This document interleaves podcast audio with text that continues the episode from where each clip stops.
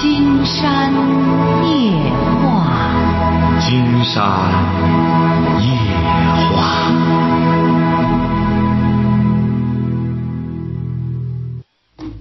晚上好，听众朋友，我是您的朋友金山，很高兴和朋友们相会在午夜。马上接我们朋友电话哈。喂，你好，这位朋友。呃，我想问一下关于这个房子的问题。房子怎么了？嗯、就是我要结婚的那个对象，嗯，他父亲买了一套房子，你多大了？你多大了？二十四了。也就是说，你男朋友啊？哎，对，啊，二十四，男朋友父亲买房子了，怎么了？啊、然后房子上写的是他的名字，写的谁的名字啊？写的是他父亲的名字。啊，嗯，然后结婚之后是我和我对象我们两个人还款，嗯，然后我就感觉特别郁闷。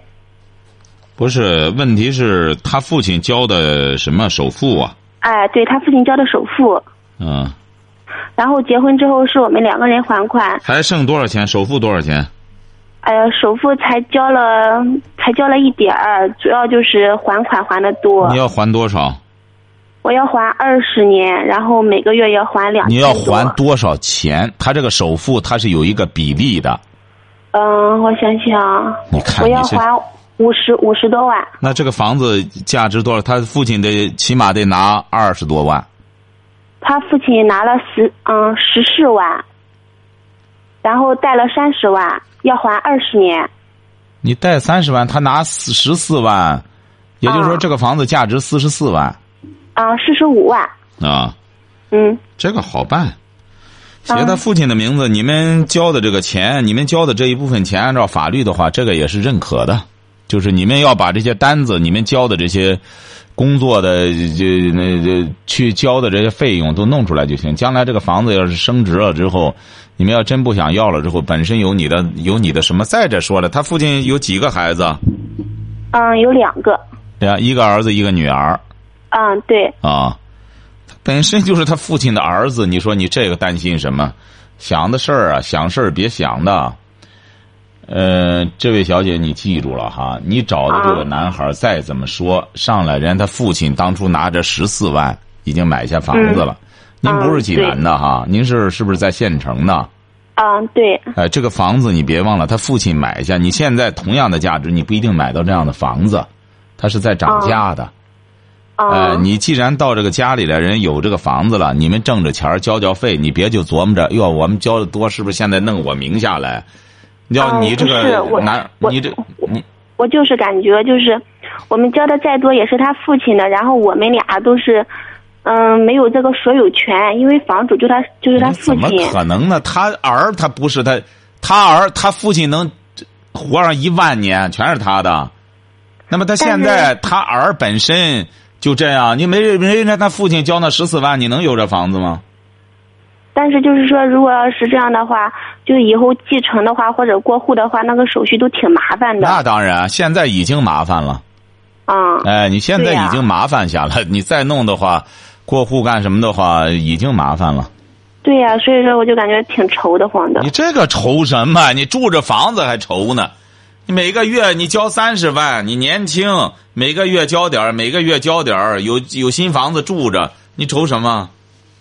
嗯，所以说你记住了哈，这种事儿呢，再就是刚才金山给您说第二点，你就担心真要发生纠纷什么的，你记住了哈，哎你们这一部分钱，你们结婚之后，呃，交的这部分钱也算是你们的共有财产。你究竟交了哦多少钱之后，将来这个房子真要分割的话，本身这一部分钱法院是认可的。哦，哎，因为你这你不是一笔交完的一个房子，它是钱都交了那一部分是很清晰的。你们结婚之后又交的这这些钱也是很清晰的。你们现在值四十五万，将来你比如说三十年之后价值一百万了，那同样你们这一部分钱，那也是认可的，晓得吧？嗯，行，好嘞，再见哈。嗯，好，再见。喂，你好，这位这位朋友，哦，，嗯，金山老师吗？哎，哦，嗯，有点激动。甭激动，说啊，原来上初中的时候，嗯，我是一个大学生。原来上初中的时候就经常听，？上大几？大二，大二。大二，上初中的时候就听金山的节目。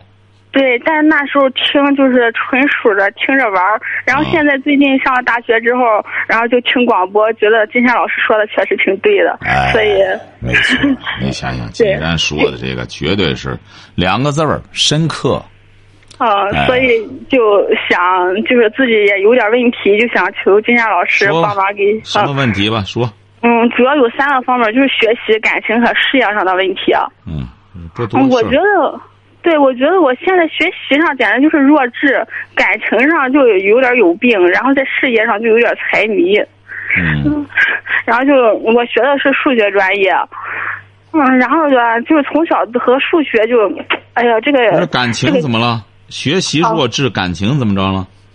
感情就是谈了一个恋爱吧，然后一不是，您说学习弱智，感情怎么？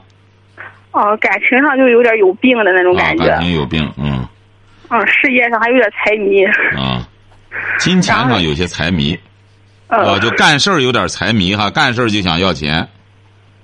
呃，也不是吧，啊，事业事业以挣钱为目的哈对，就经常想着去做点小生意什么的，啊，嗯，然后就觉得是，嗯，您没有任何不正常的地方。您说的这四这三点，这位同学，经常告诉您，您为什么能够提出这种有质量的问题来？金山没跟你开玩笑哈，这位同学哈，你提的这个问题是很有质量的。金山可以这样讲，很久没有这么有质量的问题了，就是因为什么？你知道吗？你为什么上大二就能提出这么有质量的问题来？嗯，不知道，不知道吧？金山告诉你，因为你从初二就听金山的节目，晓得吧？嗯你看金山分析的有没有道理哈？第一点，你说学习弱智，感情有病，事业财迷，这绝对不是你的，这绝对不是你的问题。金山可以这样讲，有一大半的大学生都存在着你这些问题。一到学习了，学不进去，哎，这脑子不够用的了；一到感情了，有病。什么叫感情有病啊？美国有一个心理学家说过，所有的热恋中的，所有热恋中的男女都有病，而且是精神病。精神病的最突出的一个特点是什么呢？幻想，晓得吧？所有恋爱中的男女都是想入非非，晓得吧？哎呀，都是，而且光想好事儿。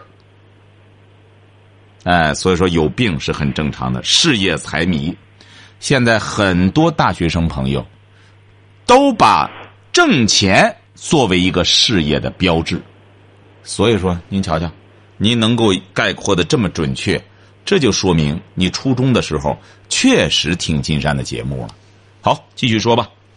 嗯，我吧，就是从小就是数学吧，一直也学不，就是，嗯嗯，从初中开始，就每次考试基本都考五十九分他，也是很认真的学。不是然后到了五十九分就差一分及格啊？对，然后到中考的时候就考了一百一十一分啊，那就行。你现在大学里，关键是你能考及格吧？啊，能，啊，及格就行啊。就是就感觉总是就感觉和这个数学吧，就结下了一个 一疙瘩似的。啊，就是高上高中也是这样，嗯，然后平时总是考七十多分儿然后到到了高考了考一百三十，那这不挺好吗？这说明你这个应这个应应战能力很强啊，发挥能力很强啊，这有什么不好啊？超超常发挥啊！现在上大学了又开始学的数学，还有各种各种数学学的，呃，总是觉得不是很如意，就整天挺痛苦的。你学的什么专业啊？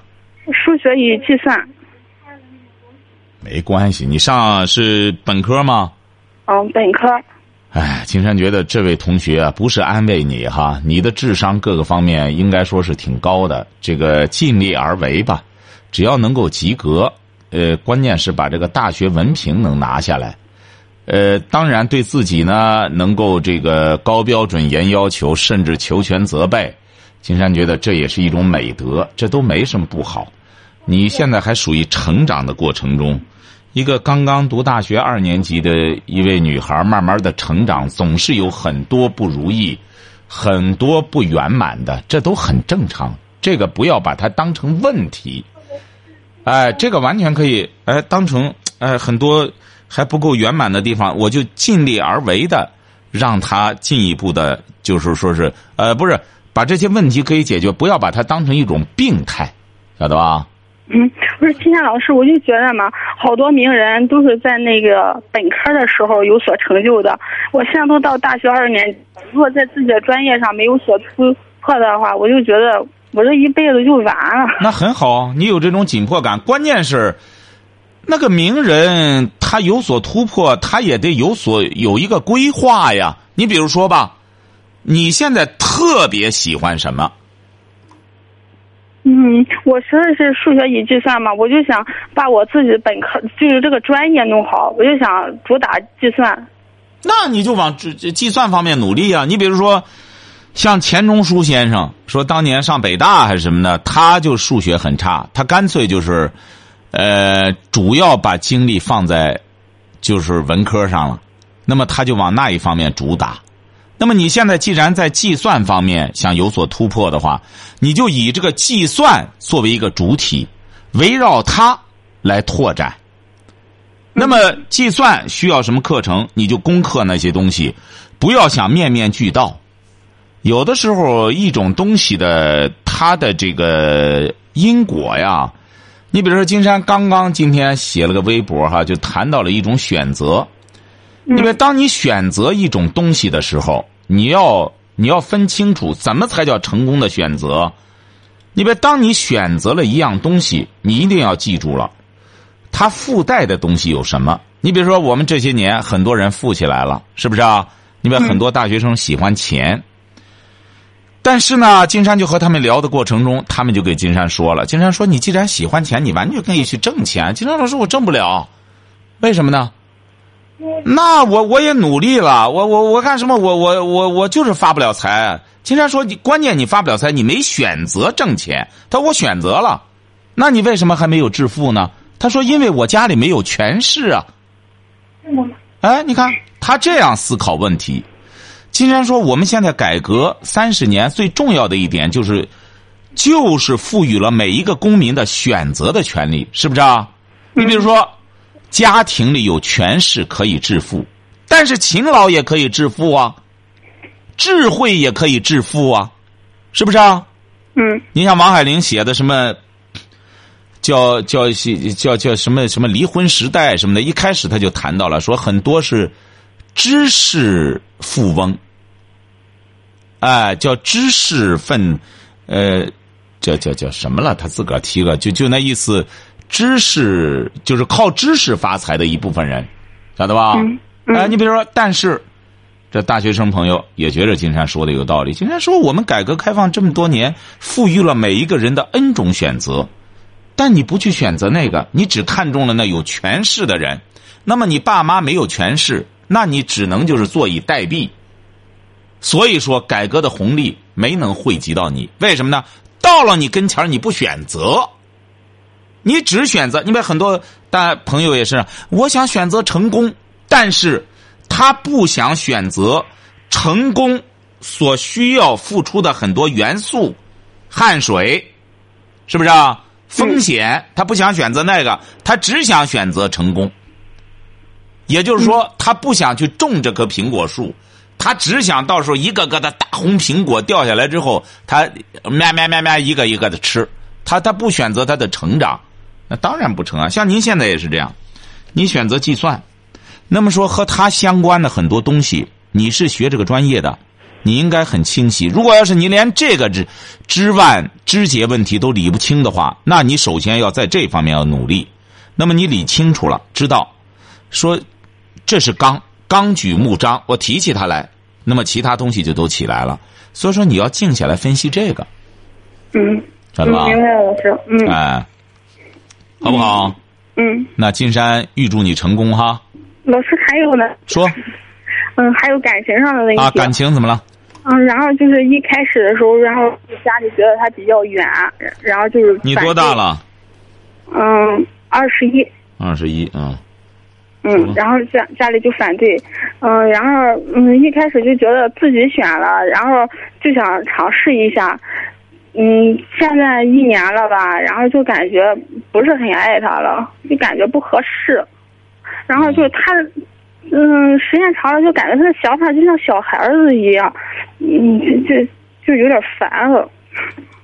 那什么意思呢？既然你不愿意，这个你有选择的权利啊，你愿意不愿意，都都由你自己决定啊。什么意思啊？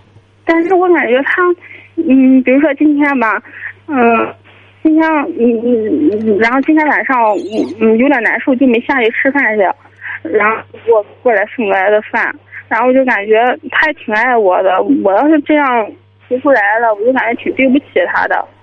那你就对不起人家，就报偿人家，这说明你是一个很正常的女孩子。女孩子就是这样，啊，你去爱人一个男孩把人家的感情，结果是给挑起来了。你想分手就分手吗？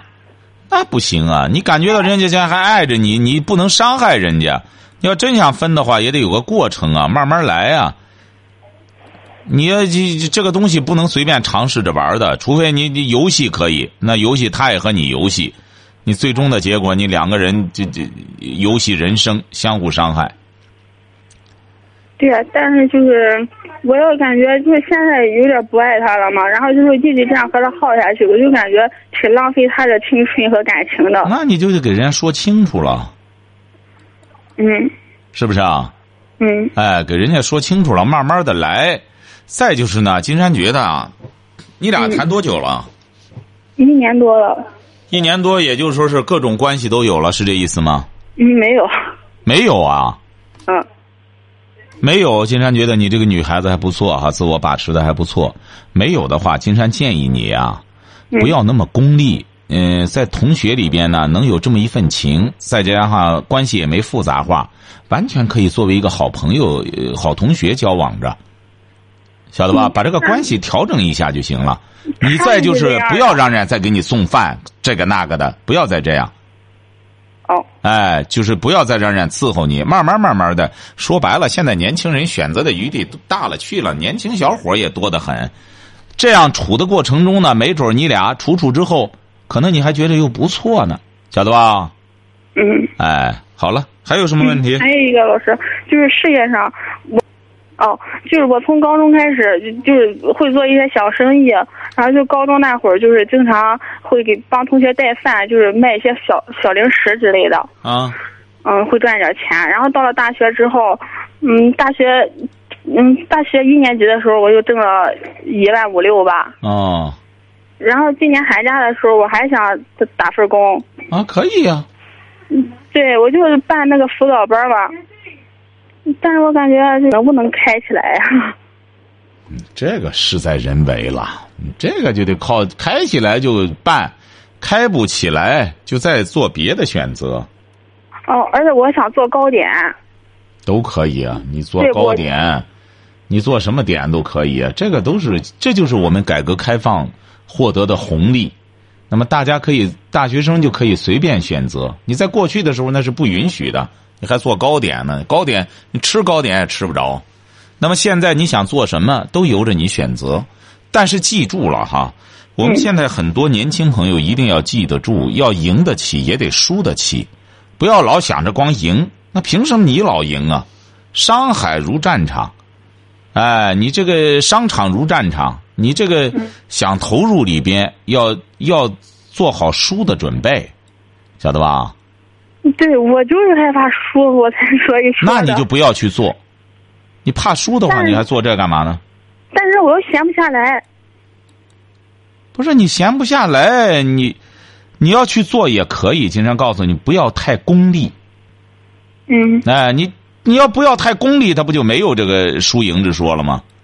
你要太功利的话，那没有别的办法，那你只能自己，呃，在生活中跌几个跟头之后，你就知道了。哦，我太功利了，之后不行。那么生活会教训的你，让你学会中庸，晓得吧？人就是这样，可以理性的去借鉴别人的经验教训。有些人呢，他不能理性的去借鉴，他只能就是靠自己的皮肉。靠自己的挫折来来体味，也没什么不好。无非就是一种渠道的选择而已，晓得吧？对，金山老师，我就感觉嘛，呃，我上一年都能挣到那些钱，我觉得我挣钱就应该是个指数形式。你这是不对的，你这就说明啊，你初学乍练呀，人都是这样。说人都是一开始都胆儿很大，干什么事儿的？为什么呢？因为无知啊。你说刚刚开始经商的人就会觉得经商有什么了不起的？我一干我就赚了一两万。你一两万来说，你对一个商人那叫钱吗？那么一个商人，今天就告诉你，原来有一个作家也是这样。他本来这作这个作家当年的时候，应该说在三十年前的时候知名度相当高哈。你听着哈。嗯。今天就不说他名字了，他知名度相当高。他当时两个年轻作家。这三十年前，这这两个年轻作家都是山东的，知名度都很高。嗯。哎，结果是他两个人呢，而且都是一个学校毕业的，都是很知名度很高。结果是那一个作家呢，就是改革开放之后，他就去经商去了。经商，你想想，在三十年前，短时间内就挣了七八十万。这一个年轻作家就一直写，到现在已经成了世界知名的作家了。而那个作家呢，没多少年之后。他就挣了八十万，挣了八十万之后，结果又没多少年，又全赔进去了，赔的一塌糊涂。嗯，但是他的意义在哪里？你晓得吗？这个人就是这样，这个商人无论是赚钱和赔钱，对他来说都是有意义的，你晓得吧？嗯，因为只要他亲身经历了，对他来说都是一笔财富。所以说，这个人呢，他后来又去经商。他最终又把这个钱挣回来了，而且挣的比这个还要多。现在据说他一边当作家，一边又又当商人，用经商的经历来丰富他的作品，晓得吧？嗯。哎，你得借鉴这个。你现在年轻吧，二十一岁，千万不要把一种，把一种这个。把一种个冷当成个性，就是觉得你看我就要怎么着怎么着，你凭什么就要怎么着怎么着？你二十一岁，你 跌跟头的时候还得在后边呢，你凭什么就输不起呀？所以说，这位同学一定要端正思想认识，在这上面不要张扬个性，晓得吧？这样张扬个性的话，只能是自己给自己将军，没有任何意义，好不好？嗯，行，谢谢你老师。对，预祝你成功。喂，你好，这位朋友。哎，你好，是我吗？是您。啊，金山老师，我就是我听你节目，我听了有六年多了吧。嗯。那啥，我有个问题想请教你一下。您说，甭客气，说。啊，是怎么回事呢？我现在吧，我今年三十岁了，三十岁结婚也已经四年多了。嗯。然后我有一个不好的毛病，就是呃爱上网玩网游。结婚几年？结婚几年？四年多。啊，结婚四年，爱上网。对，爱爱玩这个网游。啊，爱上网。然后呢，对我一年差不多就是说。玩这个网络游戏，差不多应该是花四万多块钱。你是干嘛的？嗯，自己跑车。跑车？啊，对。你一年能挣多少钱？你光花四万？一年也就是十万块钱左右。哦。然后就为了玩这个网络游戏嘛，也是经常和我对象回去吵架什么的。然后自己也想也想改吧，反正就是说自己也想改，但是有时候就是自己控制不住自己闲下来的时候。你是什么文化？我初中。嗯。想改但控制不住。嗯。想改控制不住，你多大开始玩的这个？我二十七岁。二十七岁开始，在这之前没接触过。呃，在这之前嘛，也也是上网，但是就是说聊个 QQ 什么的，基本上不玩网游。原来的时候，金山讲过，说这个几岁玩游戏的很危险。现在看了吗，听众朋友？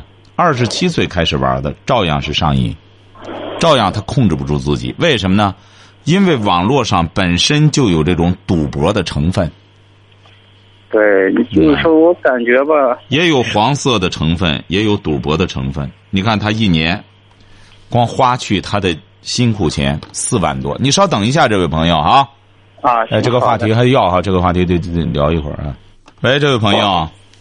哎，你好。哎，抱歉哈，就是刚才，那个你就刚才谈到是玩网游这个问题哈。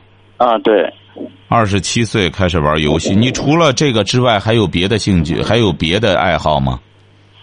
我别的基本上就是说，因为我自己跑车嘛，然后就是说平常都是出车配货拉货。你这个钱主要是花在什么上了呢？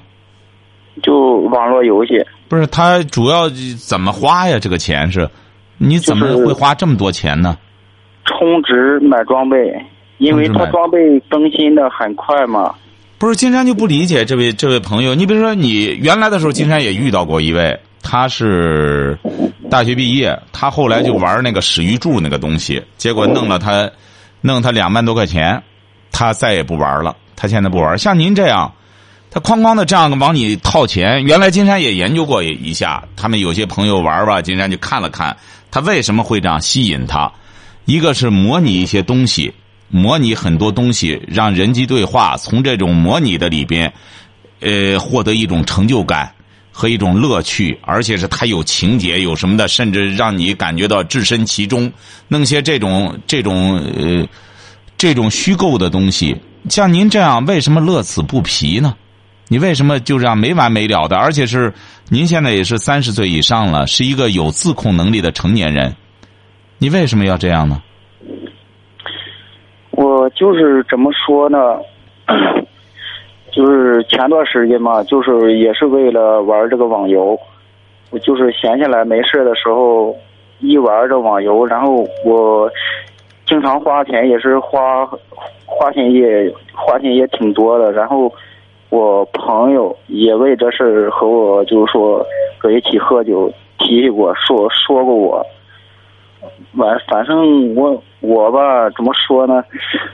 也为了就是说玩网游，我朋友说我，我也和他翻过脸。你这本身不对，今天觉得这位小伙你这个做法就不对了。你听着哈，第一点，你知道你是错的。现在玩游戏的人啊，就是像你这样陷到里头玩游戏的人，最大的问题就是像您现在犯的这个毛病，不在大小。为什么呢？就是说。你这是典型的，就是被网络操控了，晓得吧？明明你有是非观念，你知道你是错的，对，但是你会和人家一些和你这种玩游戏发生冲突的一种行为翻脸，晓得吧？对，不光你这样，经常遇到好几个上初中生、高中生也是这样，他们翻完脸之后，自个儿也承认错了，回过头就出来再认错，但回过头去他还得犯这样的错误。这就是游戏对人最大的毒害，就像吸毒的人也知道吸毒是不对的。哎呦，他一旦过去那个瘾之后，这吸完了之后，哎呦，他痛哭流涕，他甚至可以呃怎么着这这明示怎么着，但是一干什么之后又继续这样，晓得吧？哎，现在问题就在这儿，你就是这种深度的网游。对。呃，深度的网游的原因很简单。就是这种自控能力很差。你既然是没有这种自控能力，金山觉得第一点，你应该把钱交给你妻子，因为你没有掌握钱的能力。哎，对，金山老师，你这一点说的我感觉很正确。为什么这么说呢？就是说我平常就是说出去玩的时候，如果我身上装着有一百块钱，嗯，然后我就花一百块钱；我要是身上装着两千块钱，然后我这两千块钱也是。能花上，哎，这个不光不光您这样，这位小伙不光您这样，公家的事儿也是这样，对不对啊？公家的事儿，你比如说，呃，最近网上炒的那个，哎，什么什么那个局长和谁怎么着怎么着了？当然，他这个事儿呢，对不对？但但是他就是说没有这个行为能力，那么很有可能上司就得换，就这么简单。像你现在也是这样，你没有这个理财能力，你就不应该拿着钱。你老在犯错，你家里的利益受到极大的危害，你还拿着钱干嘛？这第一点，你没有钱了，你也就没有这种奢望了。你说你没有钱啊？对对哎，首先得你得把这个东西弄了之后，然后第一点不要拿钱了。呃，这个游戏啊，金山讲过，它吸引人的很重要的一点，就是它里头有色情的成分，有赌的成分。实际上，你所谓的买装备，这个都是带有赌的成分，晓得吧？对哎，对赌博，我一旦赢了，给我钱什么的买装备，这都是赌博的成分。所以说，今年我们金山夜话就立志，首先要这个在这个网游方面要大声疾呼，这样的话会害很多人的。你像您吧，有孩子、有家庭、有妻子，你说你这样弄的结果，不但害你自己，而且害了你的这整个家庭里的，包括你的父母，包括你的亲人，晓得吧？对而且这个东西啊，它会让你越来越空白。你的大脑，金山为什么一再讲说这个这个游戏啊，它主要是对人的大脑的一种伤害。金山研究了一下，金山不是也学医嘛，发现他对大脑的最大的伤害，人的这个大脑是上次金山听到中央台的这个。主持人还在那相互调侃，说两个主持人说：“哎，这个电脑和人脑有什么区别？”他俩还在那里，哎，这个人脑吧不能拐，大脑这个电脑不能拐弯，怎么着？实际上他这都说错了。大脑和人脑最重要的一点就是，电脑是复制的人脑，晓得吧？都是在仿的人脑。哎，电脑里头所有的东西都是人给予他的。这个电脑的这个游戏对人最大的伤害就是，它把你的大，它把你的大脑格式化，你对别的东西不感兴趣，晓得吧？不是金山老师，今天晚上我给你就是说打这个电话的主要目的是怎么回事呢？就是我今天白天搁家闲没事，我又出去上网，然后是花了身上装着三千多块钱，全部花上了。你瞧然后瞧，就是说晚上回家和我对象吵了一架。那你有什么权利和人吵架？你不觉得很搞笑吗？本身就是你的错，你这样的结果的话，我知道我知道金山还讲呢，做丈夫的应该调教老婆。你这样弄来弄去的没是没非的，你怎么叫你的爱人尊重你啊？本来就是你的错，你应该认错才对啊。对，因为我对象他也是一直听您的节目，是听了有三年多。那你什么时候听的？我从二二十四岁开始听，您瞧瞧啊，怎么着吧？继续说，继续说。嗯，今天晚上和我媳妇吵了一架嘛，因为我媳妇她也是听您的节目，她听了三年多，然后我感觉她现在也是指定在听你节目，然后我就想通过个您这，就是说和他道个歉，很好，然后坚决以后再不玩这网游了。行啊，听着哈，这位小伙，金山觉得你可以成为男子汉哈，敢于在上亿听众的面前承认自己的过错，晓得吧？嗯，方便的话，你能不能报你贵姓啊？我免贵姓王，王先生哈，对，你这也不是什么什么什么什么的事儿，今天就不让你说名字了。但是你要记住了，男子汉说话得怎么着？算话，说话算话啊，驷马难追。对，没错哈。但是你不要这种空许愿。第一点，不要拿钱了，这记住一条哈。嗯。第二点，呃，要转移你的兴趣。这个人呐、大脑啊，他也有饥饿的时候。这个人不光嘴要吃饭，晓得吧？嗯大脑、精神也要吃饭的。金山为什么要写书说要精神乌托邦啊？这个精神乌托邦就是供给自己大脑吃饭的。大脑要吃饭了，为什么玩网的人就是这样？大脑要吃饭了，他没有可供给的东西，就只有再到游戏上去给大脑供供餐，结果让大脑最终就板结了，就像那个土地一样，常年用化肥搞来搞去的，整个把这一片土地给废了，晓得吧？这个嗯游戏最终就对大脑有这么大的伤害。你要转移你的兴趣，因为你现在这么年轻，而且有这种决心的话，要转移兴趣。你比如说，你平时喜欢什么呀？我平平时就喜欢打篮球。打篮球之外，他这还是锻炼身体。你除此之外，你应该培养一点阅读的习惯，看点书什么的。就今天晚上，我和我媳妇吵完架，我是搁在我父母家，然后我母亲也是经常听您的节目，她就买了你一，就是说你前段时间出的那书。哦，那个听见，对呀、呀、你可以看一看金山这本书。金山希望您从看金山这本书开始，养成一种阅读的习惯。这位，这位，这位朋友，金山告诉你哈，嗯金山这本书好在哪里？为什么金山要推荐很多朋友去读？现在很多书啊，你到书店里去，你不好选择在哪里呢？他很多书他在炒概念，晓得吧？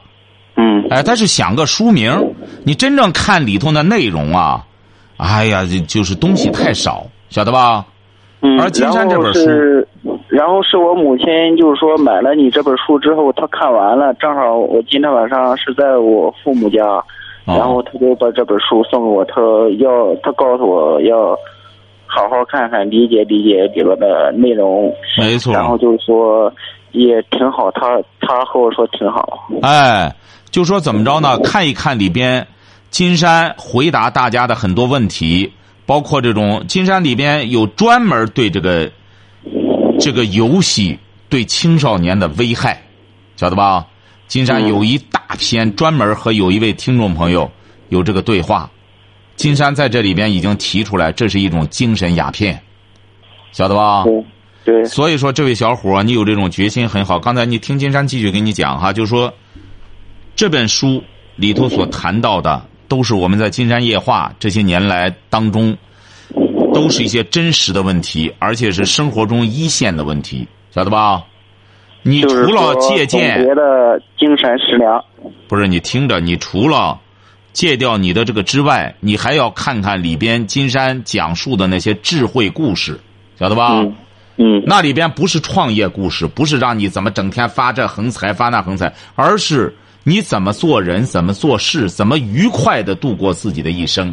要多看点智慧故事，晓得吧？嗯嗯哎，所以说，在这儿呢，金山也希望您的爱人，这位女孩儿哈，你能够原谅她。金山觉得你也应该知道，金山反复讲过“浪子回头金不换”，知错能改即圣贤。